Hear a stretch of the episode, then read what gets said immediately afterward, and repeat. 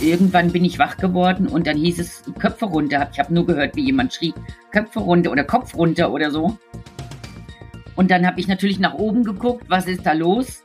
Und dann habe ich mich unter den Vordersitz so reingeklemmt, weil ich panische Angst hatte. Ich wusste gar nicht, ich wusste nicht, was, was, was da überhaupt, was da los war. Also mein erster Gedanke war, dass die Terroristen uns jetzt alle erschießen.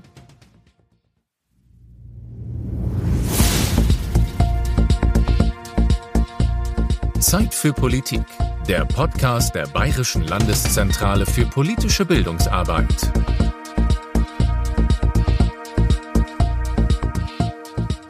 Vor 45 Jahren, am 13. Oktober 1977, brachten vier palästinensische Terroristen der sogenannten Volksfront zur Befreiung Palästinas die Lufthansa-Maschine Landshut unter ihre Gewalt. Diese war auf ihrem Flug von Palma de Mallorca nach Frankfurt am Main. Es ist gut zu wissen, dass sich in den Jahren zuvor schon enge Verbindungen zwischen palästinensischen terroristischen Gruppierungen und der linksextremistischen Roten Armee-Fraktion, also der RAF, entwickelt hatten. Sechs Wochen vor der Flugzeugentführung war der Arbeitgeberpräsident Hans-Martin Schleyer durch die RAF entführt worden. Diese wollten elf Mitglieder, darunter Andreas Bader und Gudrun Enslin, die zu lebenslanger Haft verurteilt worden waren, freipressen. Die Bundesregierung unter Kanzler Helmut Schmidt wollte aber den Forderungen der Terroristen nicht nachgeben und so sollte die Flugzeugentführung durchgeführt von den palästinensischen Terroristen den Druck auf die Bundesregierung erhöhen. Für die 86 Passagiere und fünf Crewmitglieder begann eine fünftägige Odyssee, die in Mogadischu in Somalia endete. Wir sprechen heute mit zwei Menschen, die die Entführung und die Befreiung erlebt haben. Unser erster Gast war Passagierin auf diesem Flug und sie war damals nur 19 Jahre alt. Frau Diana Müll, herzlich willkommen. Guten Morgen. Frau Müll, Sie waren am 13. Oktober 1977 auf dem Weg in den Urlaub. Können Sie den Moment beschreiben, in dem die Geiselnehmer sich im Flugzeug zu erkennen gaben? Was ist Ihnen da durch den Kopf gegangen? Ja, also man muss sich vorstellen, wir waren da mit ein paar äh, Frauen, ein paar jungen Frauen zusammen befreundet und hatten eine wunderschöne Woche hinter uns. Eigentlich waren wir zu diesem Zeitpunkt extrem ausgelassen und total lustig. Und aus diesem Moment heraus sind wir von einer Sekunde in die andere in eine, wie in eine Schockstarre geraten. Denn zwei der Terroristen, die saßen neben uns und die sind aufgesprungen und nach vorne, bewaffnet nach vorne in die Maschine gelaufen. Und äh, ja, wir waren Schockstarre, ne? Anders kann man das nicht beschreiben und mussten dann halt wirklich zwei, drei Minuten warten, bis wir wirklich realisiert haben, dass das eine Flugzeugentführung ist. Haben Sie denn sofort gewusst, worum es den Terroristen ging oder wie lange hat es gedauert, bis Sie dann realisiert haben, worum es bei dieser Entführung geht? Also wir haben überhaupt nicht gewusst, äh, um was es geht. Im ersten Moment haben wir gedacht, dass dieses, dieses, das war ein Pärchen, das war ein Terrorist und eine Terroristin, die aufgesprungen sind. Und wir nahmen an, dass die beiden in Streit geraten sind, dass das was Persönliches ist, weil mit einer Flugzeugentführung rechnet ja einfach kein Mensch, ne? Und zumindest auch nicht in dieser Zeit. Und das hat ziemlich, ja, so ein paar Minuten gedauert. Die beiden sind dann nach vorne gerannt, wo zwei andere Terroristen und auch der Anführer schon standen. Und der hat dann das Mikrofon in die Hand genommen und hat dann wie wild da reingeschrien, dass, äh, also ich habe, weiß ich noch immer das Wort Hijacking verstanden. Und da wurde uns so langsam bewusst, dass in, in, in welcher Situation wir sind. Und erst einiges, einige Zeit später kam dann raus, warum das Ganze kam. Da hat erst der Mahmoud seine, ähm, ja, seine Ansprache gehalten ins Mikrofon. Mahmoud war der Anführer? Das war der Anführer der Terroristen. Und ja, der hat auch dieses arabische Englisch gesprochen. Das war ganz schwierig zu verstehen. Zumal er das nicht normal gesagt hat, sondern der hat wie ein Geisteskranker in dieses Mikrofon geschrien. Wie war denn ansonsten der Kontakt zu den Terroristen? Wie hat er sich auch entwickelt über die Tage? Also Kontakt hat sich natürlich überhaupt keiner entwickelt. Wir saßen ab dieser Minute in der Maschine und hatten einfach nur die Anfangszeit panische Angst und das steigerte sich in Todesangst. Und wir hatten vor den Terroristen extrem Angst. Also da hat sich überhaupt nichts entwickelt. Wir, uns wurde gesagt, wir sollen ruhig sitzen bleiben. In den Sitzen, wer redet, wird erschossen. Und sie sitzen halt einfach in, ihren, in ihrem Sitz und äh, schweigend, wenn überhaupt flüsternd mit ihren, mit ihren Nachbarn. Und ansonsten ähm, haben sie, haben wir gar keinen Kontakt gehabt zu den, zu den Terroristen. Also man muss sich das vorstellen, die haben uns in Schach gehalten, ne? Sie sagten, Sie seien mit Freundinnen im Flugzeug gewesen. Hatten Sie den Kontakt untereinander? Konnten Sie sich verständigen? Nur in unserer Reihe. Also wir hätten uns, wir haben dann auch mal, wenn die Gelegenheit mal günstig war, war Blicke zugeworfen in die nächste Reihe oder eine Freundin hat noch vor mir gesessen, eine, zwei Reihen hinter mir. Aber ich hatte den meisten Kontakt mit den beiden, die in meiner Reihe saßen oder in der neben, nebenliegenden Reihe. Ne? Das war also Kontakt und Reden war sehr, sehr schwierig. War es denn Ihnen möglich, sich in diesen fünf Tagen der Entführung die Hoffnung zu bewahren oder haben Sie die Hoffnung irgendwann ganz aufgegeben gehabt? Also ich muss sagen, ich hatte lange Hoffnung, weil ich einfach mir nicht vorstellen konnte. Man muss natürlich dazu sagen, ich war 19 Jahre alt, ne? Ich hatte natürlich ähm, lange, lange Zeit die Hoffnung, also so die ersten Tage. Aber ähm, der Mahmoud, der hat leider immer wieder seine Macht demonstriert und wie das natürlich dann zur, zur Hinrichtung des Piloten kam und nach all dem, was wir bis dahin erlebt hatten, meine eigene Hinrichtung angezettelt, da war, äh, war keine Hoffnung mehr da. Ich spreche da auch für die anderen. Ich glaube, in dem Moment, wo wir gemerkt haben, der geht bis zum Äußersten, da war die Hoffnung, äh, das sank die Hoffnung auf jeden Fall ganz arg. Ne? Was meinen Sie mit Ihrer eigenen Hinrichtung? Wir waren an einem Punkt, wo wir weiterfliegen wollten und der Mahmoud wollte die, wollte die Maschine auftanken lassen und der Tower hat sich geweigert, die Maschine aufzutanken. Was wir natürlich zu diesem Zeitpunkt nicht wussten, war, dass die GSG 9 ja hinter uns her war. Das wusste ja keiner in der Maschine. Und dass die am Tower immer versucht haben, die Maschine festzuhalten, damit die eingreifen können. Und dann wollte der Mahmoud, dass wir weiterfliegen. Und ähm, dann hat die Bundes, dann haben die im Tower gesagt, wir tanken nicht auf. Und dann hat der Mahmoud gedroht und hat gesagt, er fängt an, die ersten Geiseln zu erschießen, wenn sie nicht sofort auftanken.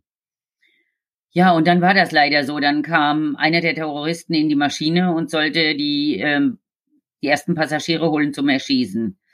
Das fing damals an, da lebte der Schumann noch, der Pilot, und die Gabriele von Lutzau. Die Gabi Dillmann hieß sie ja damals, die Stewardess. Und ähm, ich und noch ein junger Mann, der neben mir saß. Das war der Gary, der war aus Holland. Und uns wollten sie erschießen. Von den, vom Schumann und von der Gabi, äh, von Lutzau haben sie abgesehen, aber bei mir haben sie halt wirklich dann, den Gary haben sie dann auch soweit verschont und bei mir haben sie dann wirklich mich an die offene Tür gezerrt und mir die Pistole am Kopf gehalten und bis zehn gezählt. Wenn Sie sowas erlebt haben, dann äh, schwindet die Hoffnung natürlich ganz schnell. Ne? Das bedeutet, der Pilot wurde aber erschossen? Der Pilot wurde erschossen, aber nicht in dieser Situation. Wir hatten dann noch zwischendurch eine Notlandung und weil wir keinen Sprit mehr hatten, das kann man sich gar nicht vorstellen, das war wirklich richtig schlimm. Diese, wir haben gedacht, die Maschine bricht auseinander. Da kam in, innen die Decke, alles runter. Und oben die Fächer öffneten sich. Das, das, das Gepäck, was da drin war, schoss durch die Maschine. Und die Maschine, die landete, man muss sich das vorstellen, wir sind ganz dicht über dem Wasser geflogen. Also hätten wir aus dem Fenster fassen können, wir hätten das Wasser angefasst, ne? So dicht über dem Wasser sind wir ganz lange geflogen, hatten auch in dem Moment panische Angst, dass die Maschine ins Wasser stürzt. Und man muss sich das ungefähr so vorstellen, sie fliegen ganz lange über Wasser und landen am Strand. Und genau, und dann fällt die Maschine aber runter, weil das der letzte Tropfen war. So ist das gewesen. Und dann sind wir durch diese Sandwüste geschlittert. Und dabei ähm, konnte ja sein, dass die Maschine ähm, Schaden genommen hat. Und daraufhin ist der Pilot und der Co-Pilot aus der Maschine ausgestiegen, um zu gucken, ob äh, die Triebwerke eventuell mit Sand äh, zerstört sind oder sowas. Also der Co-Pilot kam zurück. Das Problem war, dass der Pilot nicht zurückkam.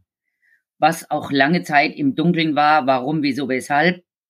Auf jeden Fall kam nach langer Drohung vom Mahmoud in der Nacht, der ist wirklich komplett durchgedreht, der Mahmoud, ne? Der hat mit Megafon aus der Maschine gebrüllt, er fängt an, die ersten Geiseln zu erschießen, äh, wenn der äh, Pilot nicht zurückkommt. Tja, und jeder in der Maschine wusste, was dem Piloten blüht, wenn er, wenn er zurückkommt. Und das war ganz, ganz klar, ne? Ja, das hat ein paar Stunden gedauert. Also wir haben immer ein bisschen Problem mit, mit Zeitgefühl. Was hatten wir ja nicht? Das war komplett weg, ne? Also wenn der eine gesagt hat, das hat drei Stunden gedauert, hat der andere gelacht und hat gesagt, das waren sechs. Das ist immer ganz schwierig. Auf jeden Fall nach langer Zeit kam der, kam ein Schieb vorgefahren und hat den Piloten zurückgebracht. Und dann kam der in die Maschine und es wusste jeder, was jetzt passiert, ne? Und dann hat ihm der, der Mahmoud hat dann die, seine Kapitänsmütze genommen, hat sich selbst diese Kapitänsmütze aufgesetzt. Das war schon für uns, ähm, das war eine Katastrophe, diesen, diesen Mahmoud mit dieser Kapitänsmütze zu sehen. Also er hat komplett das Kommando übernommen, ne? Und dann hatte er den Piloten im Gang auf und ablaufen lassen und der musste dann halt immer wieder sagen, ja, äh, Sir Captain Mahmoud, das war so erniedrigend und so grausam. Und dann hat er das angekündigt, ne? Dann hat er ihn hinknien lassen, immer wieder, und hat, hat ihn gefragt, ähm, schuldig oder nicht, nicht schuldig. Und er wollte immer schuldig hören. Aber der äh, Pilot hat ihm dann gesagt, dass er, er wollte ihm das erklären. Er hat immer wieder gesagt, ja, lass mich erklären, Mahmoud, lass mich erklären. Na, und nach ein paar Mal hat der, der Mahmoud gesagt, wer jetzt wegguckt und schreit, wird erschossen. Und dann hat er ihm eine Ohrfeige gegeben, das war, und direkt vor mir. Also das waren, also direkt vor meinem Sitz. Und ich habe gedacht damals, wenn du da, wenn du da jetzt hinguckst, bist du, bist du für dein, für dein ganzes Leben, falls du das überhaupt überlebst hier, ne, bist du am Ende.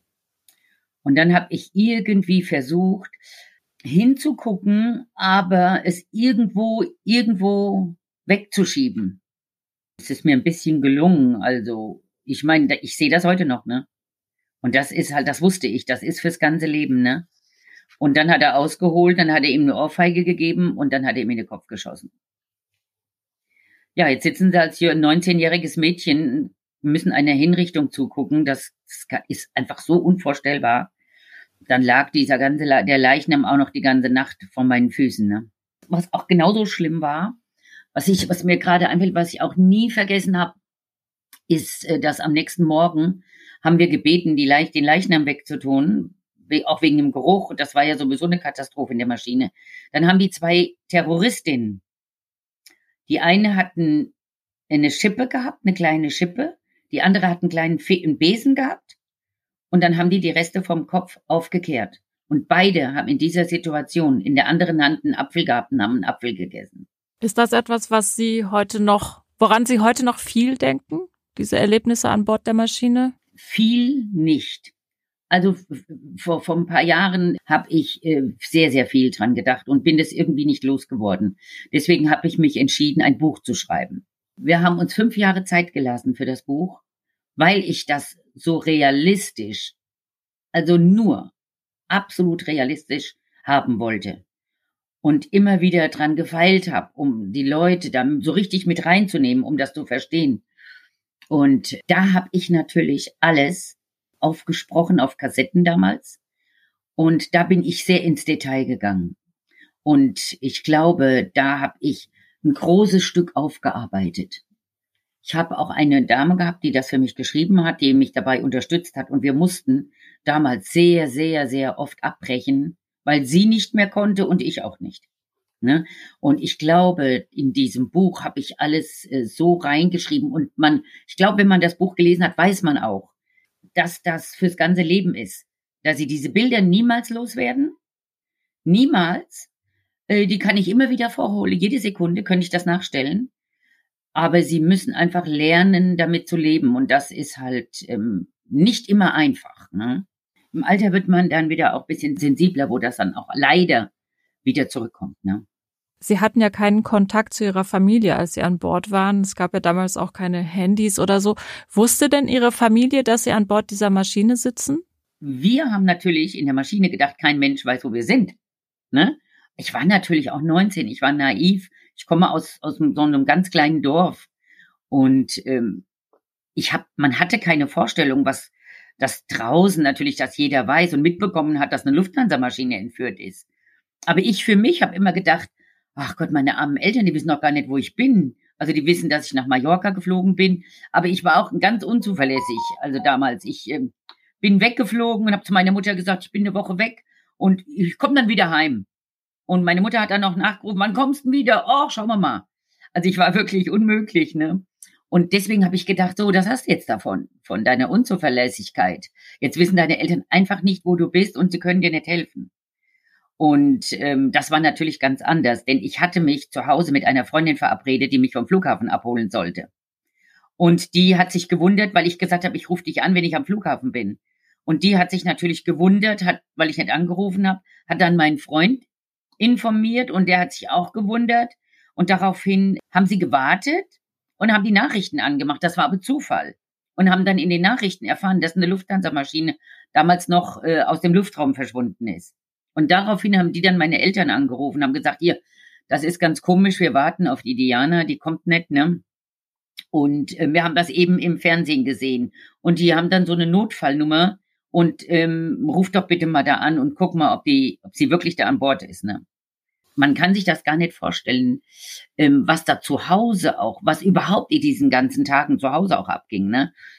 Und äh, meine Mutter ist dann an die, äh, ans Telefon, hat dann meine, meine Freundin hat ihr das berichtet und dann hat sie diese Notfallnummer angerufen und dann hat die Dame gesagt, ja, eine Diana Müll ist unter den Passagieren.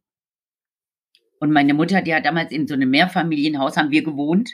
Und in diesem Mehrfamilienhaus hat auch ganz viel Verwandtschaft gewohnt, ne? Und mein Bruder hat mir das immer erzählt, der hat gesagt, das kannst du dir nicht vorstellen, das war so schlimm. Ganz schlimm. Und da tun mir meine Eltern heute noch sehr, sehr leid für, dass sie das mitmachen mussten. Meine Mutter ist wohl ins Treppenhaus und hat geschrien wie am Spieß, ne?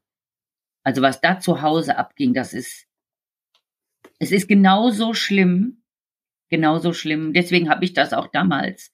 Das wollte ich erst nicht, wollte meine Eltern da raushalten, aber ich habe das dann auch in diese Geschichte zu Hause in mein Buch mit aufgenommen, damit jemand auch sieht, was was zu Hause so passiert. Man vergisst das oft, man denkt nur an die Opfer, aber dass die Familie auch Opfer sind bis heute.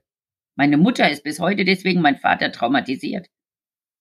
Ne, die waren damals schon ja, damals war es mit Therapie halt sowieso in, auch für mich sehr schwierig.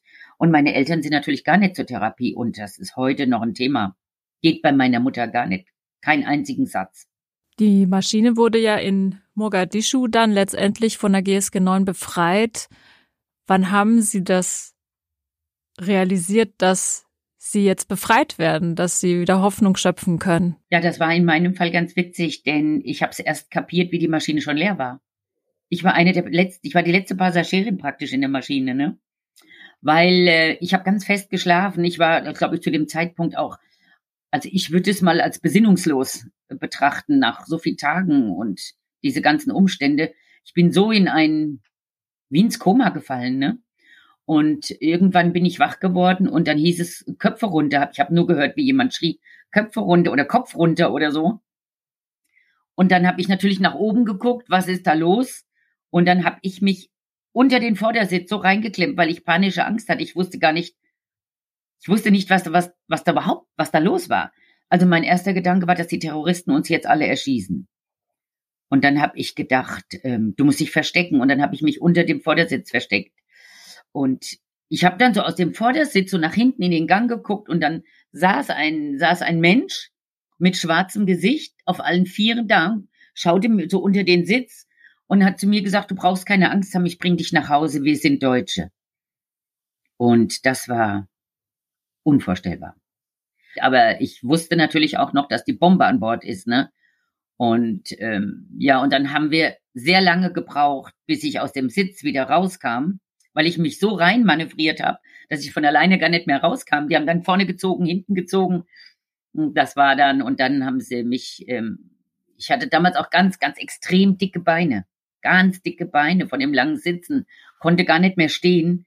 Und dann hat mich der GSG 9 Beamte die Treppe runtergetragen, hinten rausgetragen, nach unten.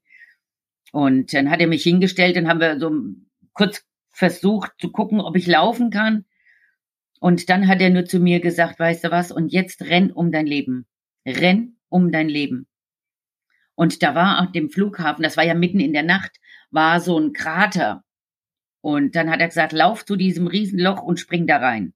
Aber ich war so traumatisiert, dass ich eigentlich diese ganze Situation gar nicht erkannt habe. Ich bin einfach losgelaufen. Ich bin irgendwo hingelaufen.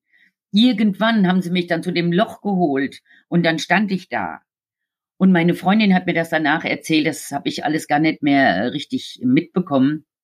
Die hat zu mir gesagt, das war so traurig weil wir waren schon alle in dem Loch und wir haben dich vermisst. So sind wir, wir sind aufmerksam geworden, weil du gefehlt hast.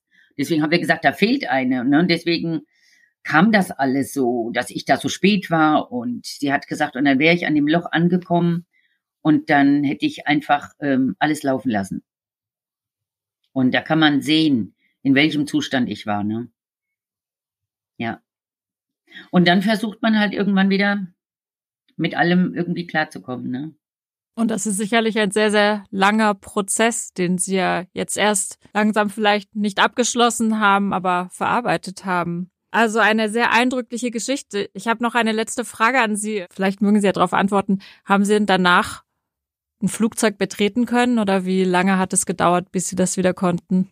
Also ich bin dann nochmal eingeladen worden von der von dem Diskothekenbesitzer, der damals auch diese Misswahl, ähm, das hatten wir ja alles gewonnen, praktisch diese diesen Flug, ne, damals. Und der wollte als kleine Wiedergutmachung hat er uns nochmal eingeladen und dann hat jeder auf mich eingeredet und hat gesagt, ich soll nochmal fliegen, weil ähm, das würde mir die Angst nehmen. Das ist auch bei jedem so gewesen, nur bei mir nicht. Bei mir war das so schlimm, dass ich dann äh, neun Jahre danach nicht mehr geflogen bin. Das war für mich ein Horrortrip. Und ich habe damals gesagt, ich fliege gar nicht mehr. Aber äh, neun Jahre später musste ich fliegen. Ich war im Urlaub und musste ganz dringend nach Hause. Und dann bin ich von Zagreb, weiß ich noch ganz genau, nach Hause geflogen. Es war ein wunderschöner Tag, es war ein toller Flug, ohne irgendwas, strahlenden Sonnenschein. Und dann habe ich gedacht, ähm, nee, so schlimm war es gar nicht. Und von dem Tag an bin ich dann wieder geflogen. Aber also die Fliegerei und ich, wir werden keine Freunde mehr in diesem Leben. Das ist ausgeschlossen. Und ich muss auch meistens ähm, Beruhigungsmittel nehmen. Äh, es kommt immer drauf an. Manchmal reg ich mich schon drei Wochen vorher so auf, dass es ohne gar nicht geht. Und manchmal erst nur, bevor ich einsteige. Das ist sehr, sehr unterschiedlich. Ne? Liebe Frau Müll, ich danke Ihnen ganz herzlich für das Gespräch. Bei der Befreiung der Landshut in der Nacht vom 18. auf den 19. Oktober war Aribert Martin, damals Mitglied der Spezialeinheit GSG 9, eine der ersten Personen in der Maschine.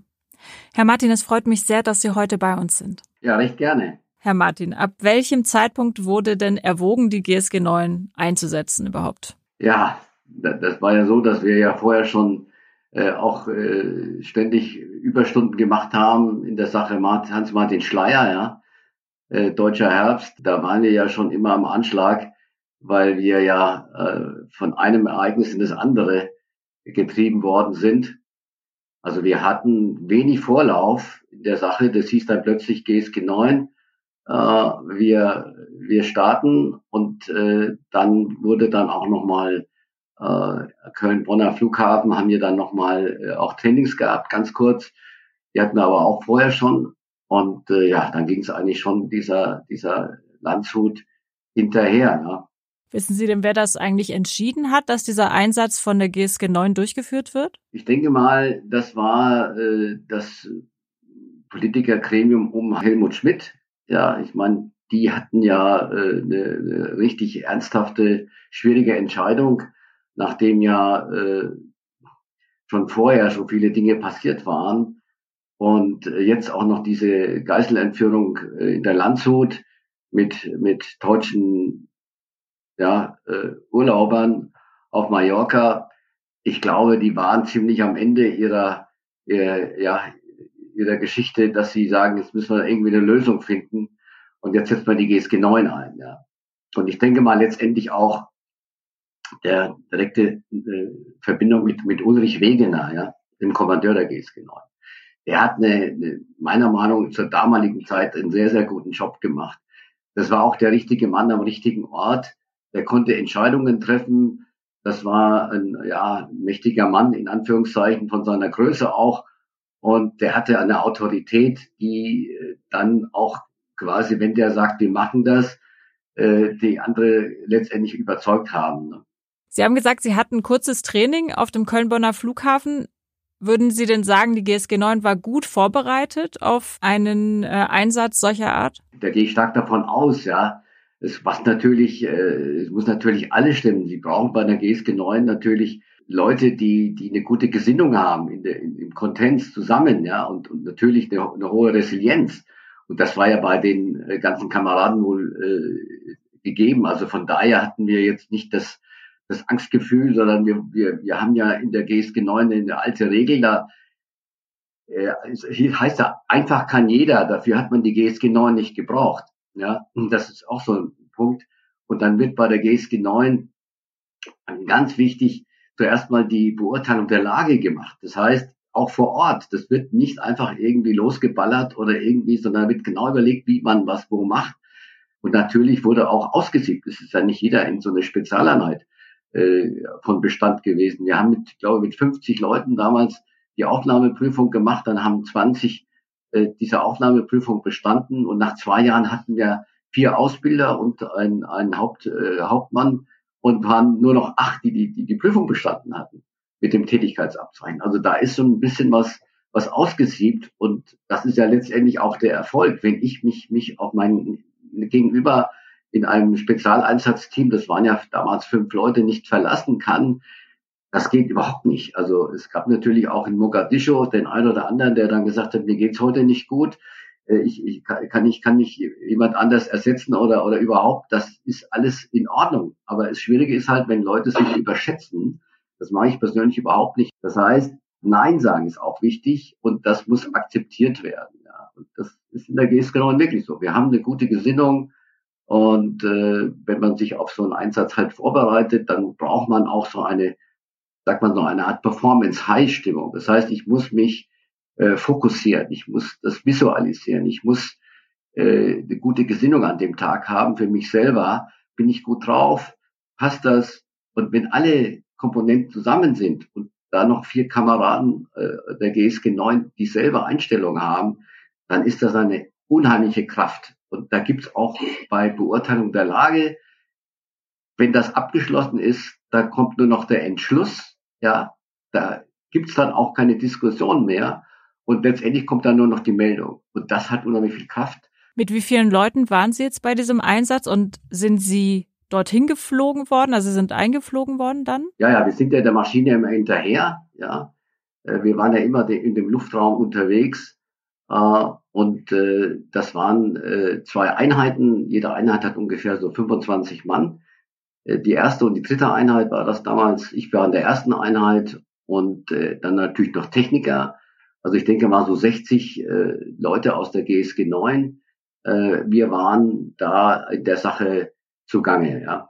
Haben Sie sich schon äh, Gedanken drüber gemacht oder war Teil dieser Vorbereitung auch, sich auf Plan B, Plan C vorzubereiten, also dass auch Dinge schief gehen können? Boah, das ist eine schwierige Frage. Also ich glaube, wir hatten keine keine große Chance. Die Geiseln waren ja am Ende ihrer Kräfte. Ich habe immer gesagt, ich bin damit als einer der Ersten in der Maschine gewesen. Äh, ich glaube, einen Tag später, ich, ich aus meinem Bauch raus, äh, ich glaube, da wären einige an der Schöpfung wahrscheinlich gestorben. Ja. Äh, wobei ja das auch noch im Raum stand, dass die Maschine in die Luft gesprengt werden sollte äh, vorher. Also äh, es gab keinen Plan B. Also ich, das, das, das, wüsste ich nicht, was, was sollen sie machen. Sie können, äh, sie können dann nur diese Maschine, Maschine stürmen hm, mit einer gewissen List, diesen Blendgranaten, Kommando Feuerzauber dann relativ schnell die Türen öffnen und dann geht's eigentlich eigentlich Mann gegen Mann und da sind wir sehr, sehr gut ausgebildet. Äh, ich kann mir sehen, dass mein Freund Bernd über die Tragflächen rein ist. Der sollte eigentlich nur sichern und wir standen uns mit, mit Finger im Abzug gegenüber äh, wenn wir nicht so eine hohe äh, Disziplin hätten, hätten wir uns wahrscheinlich gegenseitig erschossen, ja. Die Terroristen waren noch in der Maschine, als sie die Maschine gestürmt haben, war das so? Wir wussten allerdings nicht, wo sie sind, ganz klar. Ob vorne, im, man hat nämlich vermutet, dass sie im, im vorderen Teil der Maschine sind, was ja dann auch der Fall war. Äh, aber letztendlich wussten wir nicht, ob die Sprengstofffalle noch äh, da ist. Ja, die hatten ja die Türen mit Sprengstoff verklebt. Also äh, das war auch meine mein Bedenken, nachdem äh, der erste vor mir die Tür aufgemacht hat. Er ist dann erstmal von der Leiter runter. Äh, und dann hatte ich auch ein kleines Bedenken, jetzt entweder fliegt das Ding in die Luft, ja. Äh, und dann geht's aber auch schon in die Maschine rein. Das heißt, das sind ja innerhalb von sieben Minuten gewesen letztendlich, wo die Terroristen ausgeschaltet worden sind. Ja. Und äh, die Geiseln waren natürlich also wirklich äh, total zerstört. Das hat ja auch einen unheimlichen Gestank gehabt, wie wir an die Maschine ran sind. Das, das konnte man sich gar nicht durch diese Fäkalien. Das hatte ich ja noch tagelang auf der Zunge, dieser ekelhafte Gestank, ja. Und aber äh, wie gesagt, äh, da, die, da muss jeder wissen, was er tut. Ja, ich meine, ich kann mit einem Terroristen ja nicht verhandeln. Ja, ja, also du musst so eine, eine Disziplin haben in der Sache, auch mit Finger im Abzug, dass du sagst, äh, da muss ich jederzeit sofort reagieren. Ne? Sind denn alle Terroristen an Ort und Stelle in der Maschine dann auch von Ihnen ähm, getötet worden oder wurden sie festgenommen? Also es waren ja vier Terroristen, zwei Frauen und zwei Männer. Und äh, dieser Mahmoud, der Captain Mahmoud, das war ja, äh, ja wohl der, also der Chef, ja logisch. Und es gab dann, wie gesagt, noch äh, den Schönen und dann die Hübsche und dann die Dicke. So nach den Namen hat man die dann gegeben. Die Geiseln haben das dann irgendwie mal so gemacht. Die Dicke war wohl äh, die, die, die brutalste von allen laut Hören sagen. Und ähm, den Schönen, den habe ich noch sterben sehen im, im, im Gang. Der war ziemlich viel getroffen mit Schüssen und ich saß dem auch noch gegenüber. Ich habe das heute noch, äh, der war nicht älter als ich, ja. Äh, ich war damals 21 und habe mir gedacht, du arme Schwein, ja, jetzt gehst du da vor die Hunde, ja. Aber äh, da hat man auch so ein kleines bisschen Mitleid. Ich weiß nicht, ich jedenfalls. Andere werden sagen, äh, ist in Ordnung. Aber ich habe mir nur gedacht, äh, jetzt äh, ist es halt erledigt, ja. Und diese Antatsch, die, diese Dicke, die hat ja überlebt. Ja, die hatte ja auch mehrere Schüsse, aber sie hat überlebt, ist ja dann in, auch mal inhaftiert worden, war dann, glaube ich, längere Zeit in Schweden und ist, glaube ich, jetzt wieder in Beirut. Ich weiß es nicht. Auf jeden Fall hat die wohl auch ähm, Familie und so weiter. Aber äh, von den vier Terroristen sind drei erschossen worden. Wie haben Sie denn die Stimmung im Flugzeug wahrgenommen, als es den Passagieren vielleicht klar wurde, dass sie gerade gerettet werden. Haben Sie da noch Erinnerungen dran? Ich bin natürlich äh, rein und habe dann auch gesagt, wir sind aus Deutschland, wir holen euch hier raus. Also wie gesagt, das ist dann so, dass die Leute erstmal das gar nicht glauben. Ne? Sie sagen, wir holen euch hier raus, das ist noch nicht das Signal. Ja, äh, dann haben die natürlich Panik über fünf Tage erlebt und Todesängste und jetzt plötzlich sagt da einer, wir sind aus Deutschland, holen euch hier raus. Da passiert ja noch nichts. Die sitzen ja da schon seit Tagen in ihren Sesseln.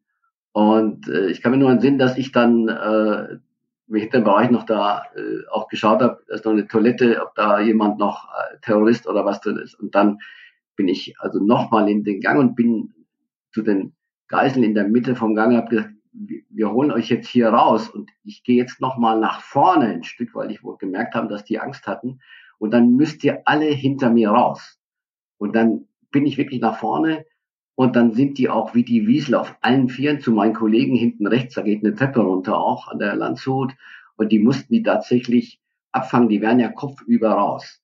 Ja, weil die wollten dann nur noch raus. Ja, also das, ich habe gemerkt, das ist das Signal, ja, ich gehe jetzt nach vorne und dann müsst ihr alle hinter mir raus. Äh, das war für mich auch so ein Glücksmoment, wo die sich alle plötzlich bewegt haben.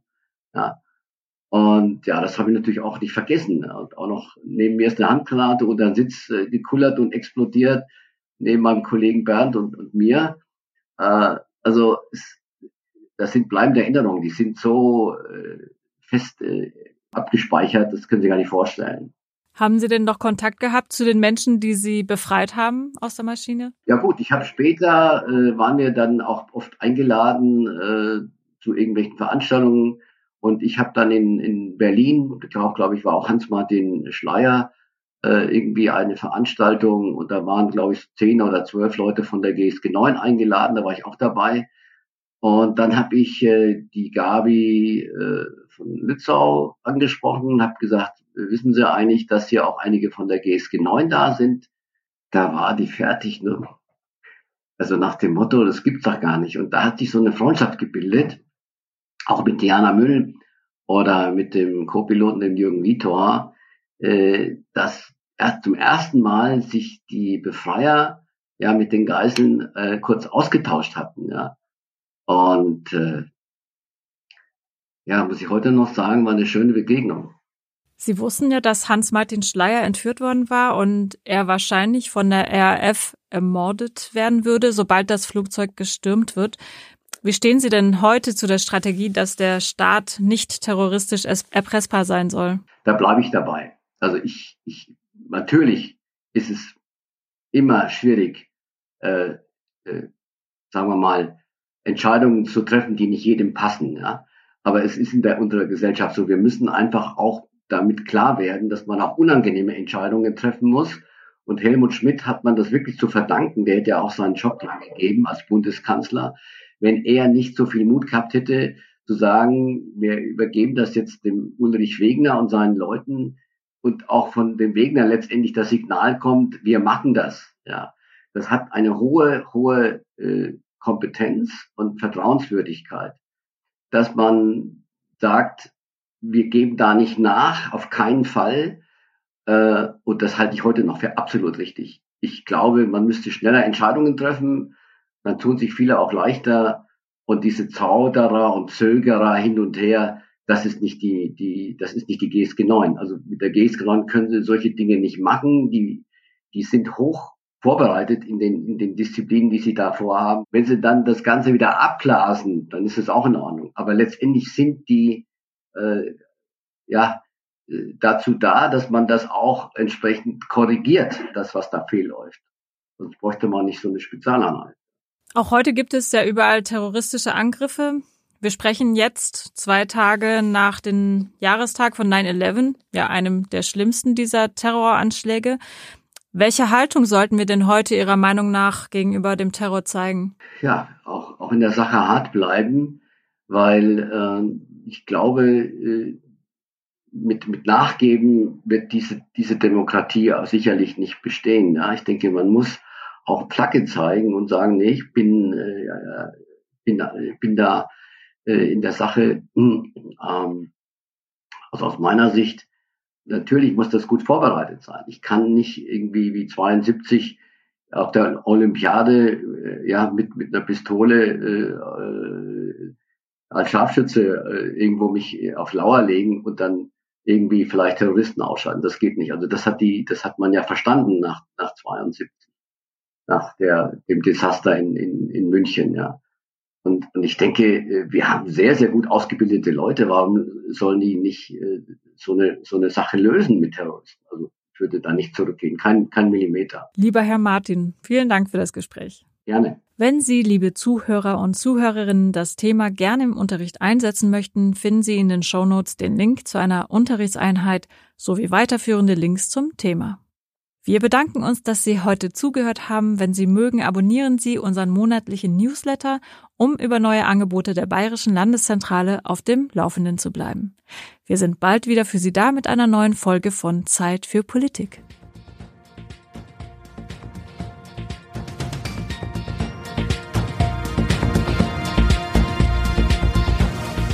Für mehr Informationen und Tipps besuchen Sie uns auf www.blz.bayern.de.